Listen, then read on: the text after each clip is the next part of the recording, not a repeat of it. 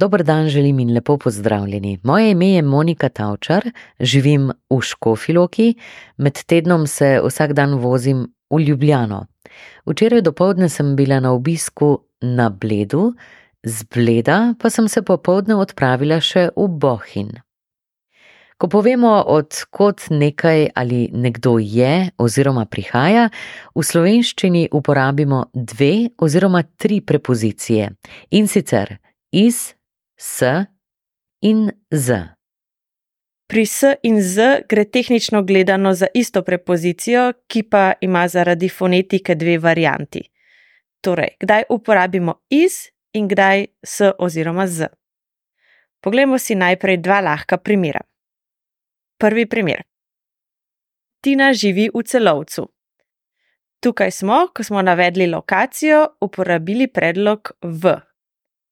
Če želimo odgovoriti na vprašanje, odkot je Tina, bomo odgovorili: Tina je iz celovca. Torej, živi v celovcu in je iz celovca. Predloga v in iz sta nekakšen par, sta kompatibilna. Drugi primer. Jan živi na Dunaju. Tukaj smo, ko smo navedli lokacijo, uporabili predlog na. Če želimo odgovoriti na vprašanje, odkot je Jan, bomo odgovorili: Jan je z Dunaja. Torej, živi na Dunaju in je z Dunaja. Predloga na in z oziroma s sta prav tako par, sta kompatibilna. Hvala profesorici Anji Strajner za prva primera. Ponovimo še enkrat, kdaj uporabimo iz in kdaj s oziroma z. Tina živi v celovcu, Tina je iz celovca. Predloga v in iz sta par, sta kompatibilna. Jan živi na Dunaju, Jan je z Dunaja. Predloga na in s oziroma z sta prav tako par, sta kompatibilna.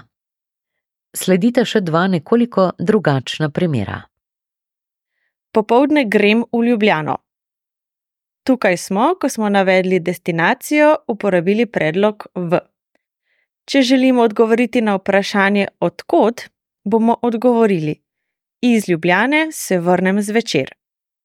Torej, grem v Ljubljano in vrnem se iz Ljubljane. Predloga v in iz sta kompatibilna. Popovdne grem na sestanek. Tukaj smo, ko smo navedli destinacijo, uporabili predlog na. Če želimo odgovoriti na vprašanje, odkot, bomo odgovorili: S sestanka pridem ob šestih. Torej, grem na sestanek in pridem s sestanka. Predloga na in s sta kompatibilna. Torej, grem v Ljubljano in vrnem se iz Ljubljane. Predloga v in iz sta kompatibilna. Popovdne grem na sestanek in pridem s sestanka. Predloga na in s sta kompatibilna. Kako pa si lahko pomagamo, če bomo kdaj v dilemi? Če torej nismo prepričani, ali mora biti iz ali s oziroma z, si lahko pomagamo tako, da se vprašamo, kje ali pa kam.